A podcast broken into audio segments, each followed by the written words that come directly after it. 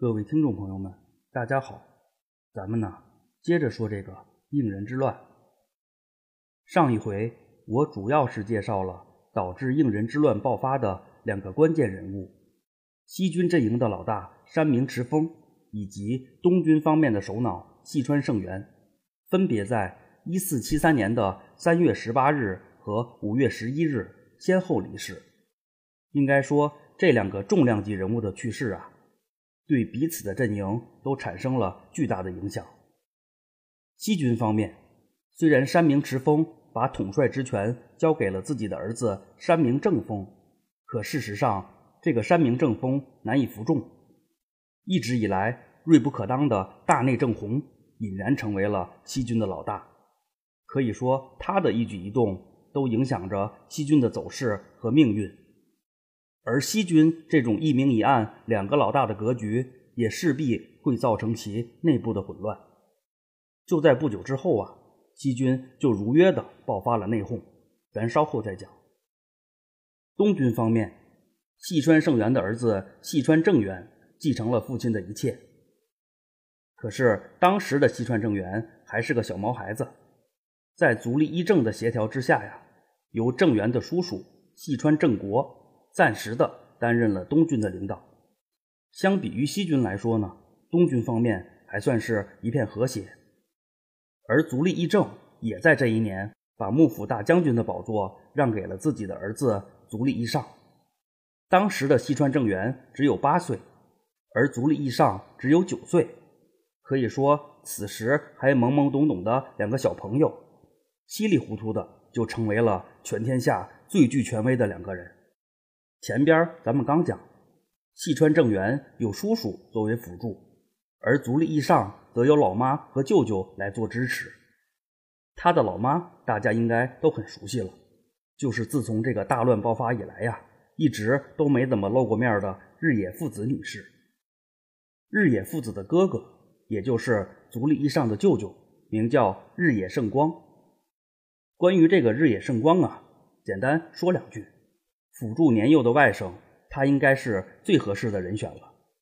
一来呢，在这个日野胜光很小的时候，他的爷爷就被暗杀了，而他的父亲选择了出家，年仅六岁的日野胜光就成为了日野家的家督。这一路走来，可以说是实战经验丰富。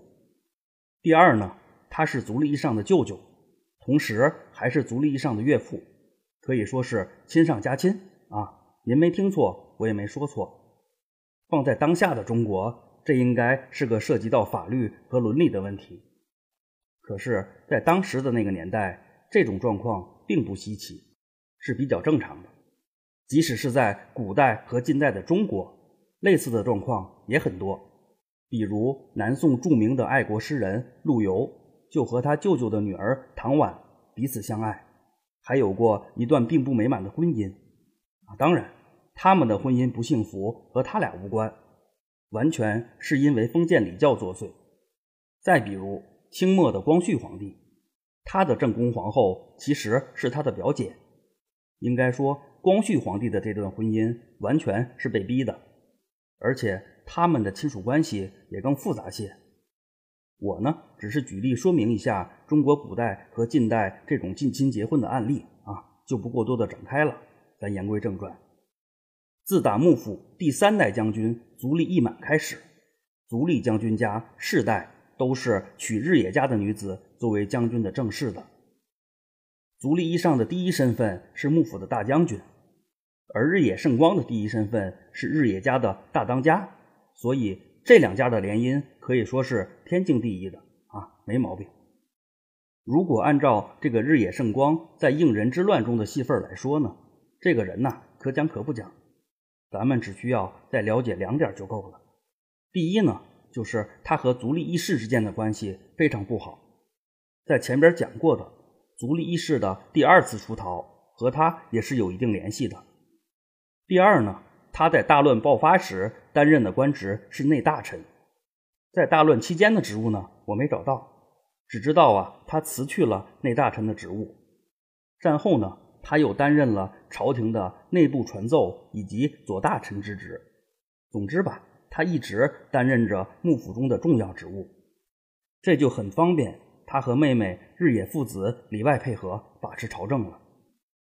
上一回我简单介绍了后花园天皇，还把他定义为了承上启下的一代天皇，因为自打这个后花园天皇以后啊，后来的天皇们是越混越差劲，一代不如一代。后花园天皇的儿子，也就是应仁之乱时在位的后土御门天皇，可以说就是正式感受了天皇悲催命运的第一人，而他的悲催。和日野圣光以及日野父子这对兄妹的专权是分不开的啊！当然，这都是后话，咱到时候再说。先回到应仁之乱的战场上，分别更换了新领导的东西双方，对战争的态度和之前比较有了明显的变化。东军方面，不管是八岁的细川政元，还是九岁的足利义尚，他们两个明显都说了不算。而暂时统领东军的细川正国也是个临时工，连份正式的合同都没有。估计他自己也很清楚，要是没有侄子正元的存在以及足利义政的帮衬，根本没人会拿他当盘菜。所以在大方向的问题上，足利义政和日野父子夫妇的倒向对东军来说应该就更为重要。足利义政自不必说，估计呀，他早就受够了这无聊的战争。所以才会迫不及待地把大将军的位子传给了儿子，而日野父子女士本人对于战争估计也没什么兴趣。之前咱们介绍过，他的爱好只有两个：一是赚钱，二是儿子。啊，排名不分先后。首先，这种战乱的状况绝对会影响他发财。咱们前边讲过，应仁之乱爆发后，京都被焚烧一空，上至名流，下至百姓。纷纷的都出逃避祸，这人都跑光了，他跟谁去做生意？更重要的是啊，此刻的他总算是得偿所愿，终于让儿子当上了大将军。可以说，这个应仁之乱对于日野父子来说，就是儿子能不能成为大将军的这么一个事儿。既然现在都已经有了结果了，那么应人之乱对于他来说就已经没有任何存在的意义了。此刻，他更关心的应该是如何让儿子健康茁壮的成长。估计没有哪个当妈的会希望自己的儿子整天活在一个打打杀杀的世界里面。而西军方面，新上任的山明正风也算是有自知之明，他很清楚自己的威望和能力都有限，与其站在风口浪尖上充当整个西军的背锅侠，还不如早日撇清关系。安心的去做自己的大地主。总之吧，东西阵营双方都出现了真心希望停战的诉求。当然，这只代表了一部分人的态度。对之前两次议和强烈反对的东军方面的赤松家，以及西军阵营的大内正弘、田山依旧等人，依然还是坚决反对的态度。但是毕竟是大势所趋。一四七四年的四月三号。东西双方还是开始了第三次的议和。这一次的议和，相比于之前的两次，还是取得了一定的成效。议和的结果是啊，真心不想打仗的就此停手了，比如山明正风；而真心不想结束战争的，还在继续的穷兵黩武，比如刚提到的那些反对派们。简单说吧，第三次议和之后，应仁之乱的始作俑者。山明家和细川家倒是不怎么打了，京都也开始逐渐的消停了，反倒是各个地方的战事还在无休止的继续着。就以咱们比较熟悉的招仓孝景为例吧，自打被封为越前守护以后啊，招仓孝景也算是给自己拉上了新的仇恨。前边咱们介绍过，他把称霸越前地区的甲斐氏给打跑了，可自此呢？他也就和一个叫甲斐八郎的本地哥们儿就杠上了。这两位啊，每年至少都得干一仗，彼此之间也是互有胜负。总体来说呢，招仓孝景略占上风。到了东西两军的第三次议和之后啊，这哥俩又习惯性的打了一仗，完全没有受到议和事件的影响。和越前地区相邻的美浓地区的守护代斋藤妙春。估计是实在看不下去了，直接就带兵来到了月前，然后和颜悦色的调停了双方的矛盾。中央的大佬们都不打了，你们还打什么打？万事应当以和为贵啊！当然，这两句话是我瞎猜的。这个招仓孝景，咱们介绍过，在当时绝对算是个人物，能文能武，还凭着自身的本事当上了正八经的月前守护，可以说是要能耐有能耐，要地位有地位。而这个甲斐八郎虽然显得默默无闻，可他能和招仓孝景势均力敌，平分秋色，照说战斗力应该也不会差，应该也不是个一般人而且说到底呀。招仓孝景和甲斐八郎之间的争斗是越前地区的内政，还轮不到外人的介入，更何况还是个邻国的守护带。可就是这么两个刺儿头，就这样被一个守护带给轻易的摆平了。这只能说明一个问题，那就是这位美浓的守护带绝对的不简单。要说这个斋藤妙春呢，那可真是个很有意思的人，非常值得说一说。我先简单的介绍一下斋藤家。这个斋藤家出身于藤原氏，自镰仓时代以来呀，斋藤家的先祖就逐渐定居在了美浓地区。斋藤氏在这一地区的分布也很广，逐渐的发展成为了当地的大家族。经过多年的积累和壮大，斋藤家成为了本地守护带的人选之一。而作为斋藤家竞争对手的。则是当地的另一个大家族富岛氏，这两个家族因为利益的驱使，不可避免的就爆发了激烈的冲突。一四四四年的时候，斋藤氏伺机暗杀了对手富岛氏，而这次暗杀发生的地点呢，是土岐家位于京都的宅邸。换句话说，此时的斋藤家已经和土岐家走到了一起。自此以后呢，获得了土岐家支持的斋藤家。可以说是如虎添翼。经过和富岛氏多年的战争之后啊，斋藤家最终取得了胜利，笑到了最后。可是有句话叫“乐极生悲”，这句话也适用于斋藤家。打败了富岛氏的斋藤家，在土岐家的护佑之下，不断的壮大着自身的实力，前途可谓是一片光明。可是出来混，迟早要还的。一四四九年的时候。斋藤家的老大斋藤利明又被富岛氏的残余势力给暗杀了，也算是一半还了一半。继承斋藤家的新任家督叫斋藤利勇，这个哥们儿可是个偶像级的大咖。据说此人呢精通汉家的兵法，剑术的造诣也很高，同时他还诗词汉墨无所不通，真正堪称是文武全才。除了刚说的这些光环以外呢？这个斋藤利勇还十分的清廉，处理政务也很出色，深得主家的赏识和美浓百姓的爱戴。这么个伟光正的人物，可以说是集魅力与能力于一身。关于他的外貌，我没查到什么具体的资料。假设他还是个帅哥的话，那简直就是逆了天了啊！玩笑归玩笑，不管怎么说吧，这个人确实是挺拉风的。啊，咱说回来。斋藤利勇担任守护代期间呢，主家土岐家因为家督继承人早死，出现了争夺继承权的问题。借助这次纷争，斋藤利用成功的拥立了土岐成赖。因为当时土岐成赖的年纪还很小，斋藤家呢也就此机会掌握了美浓地区的实权。美浓这个地方邻国很多，东临信浓，西临晋江，南有尾张，北有越前啊，等等等等。虽然美浓地区三面环山吧，可是由于国土的分布还是平原较多，地形呢也不怎么复杂，所以美浓还是很容易受到来自敌国的威胁。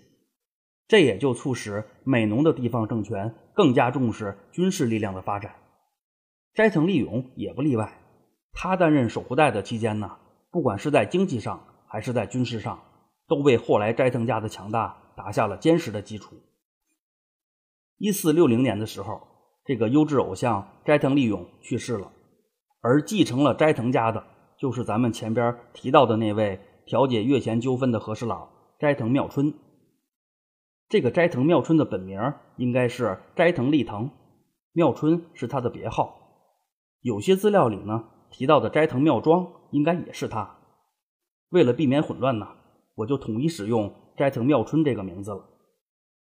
斋藤利勇去世时，这个斋藤妙春的身份还是个和尚。据说斋藤妙春的修养很好，这应该和他僧人的出身有很大的关系。为了能够延续家业，斋藤妙春最终选择了还俗。关于他的前半生的记录呢，很少，也无从考证了。他和前任守护代斋藤利勇的关系也是说法不一，有说他们是父子的，也有说他们是兄弟的。按照日本人自己的研究吧，他们是兄弟的可能性更大些。不管他们到底是什么关系吧，在很多方面倒是很像的。这个斋藤妙春也是个文武全才，同时呢还是个文艺发烧友，与文化界的往来很多。简单说吧。这个斋藤妙春是一位十分风雅的武士，他尤其喜欢和歌。这个和歌呀，简单说就是日本的一种诗歌，起源于中国的乐府诗，后来在日本不断的发展融合，成为了极富本土特色的一种诗歌形式。因为日本的主体民族是和族，而且这种诗歌既需要写诗，也需要配以吟唱，所以呢就叫和歌。这个斋藤妙春对于和歌的喜爱呀。绝对是骨灰级的，也因此发生过一件十分有趣的事情。应仁之乱刚刚爆发的时候呢，斋藤妙春代替主家全权治理美浓地区，他也抓住了机会，借机排除了异己，并且壮大和稳固了自己的势力。随着应仁之乱规模的不断扩大，后院稳固的斋藤妙春也没闲着，他奉主家之命，趁乱夺取了当世的和歌高手东长元的居城。在这儿呢，插一句，这个东长元也叫野田长元，而他的家族呢，世代都是以和歌而闻名于世的。这个东长元年少成名，是当世著名的和歌高手。事发时，东长元并没有在居城，而是在给自己过世多年的亡父做法事。当他得知居城沦陷的消息以后，十分的淡定，丝毫没有受到影响，继续完成了法事。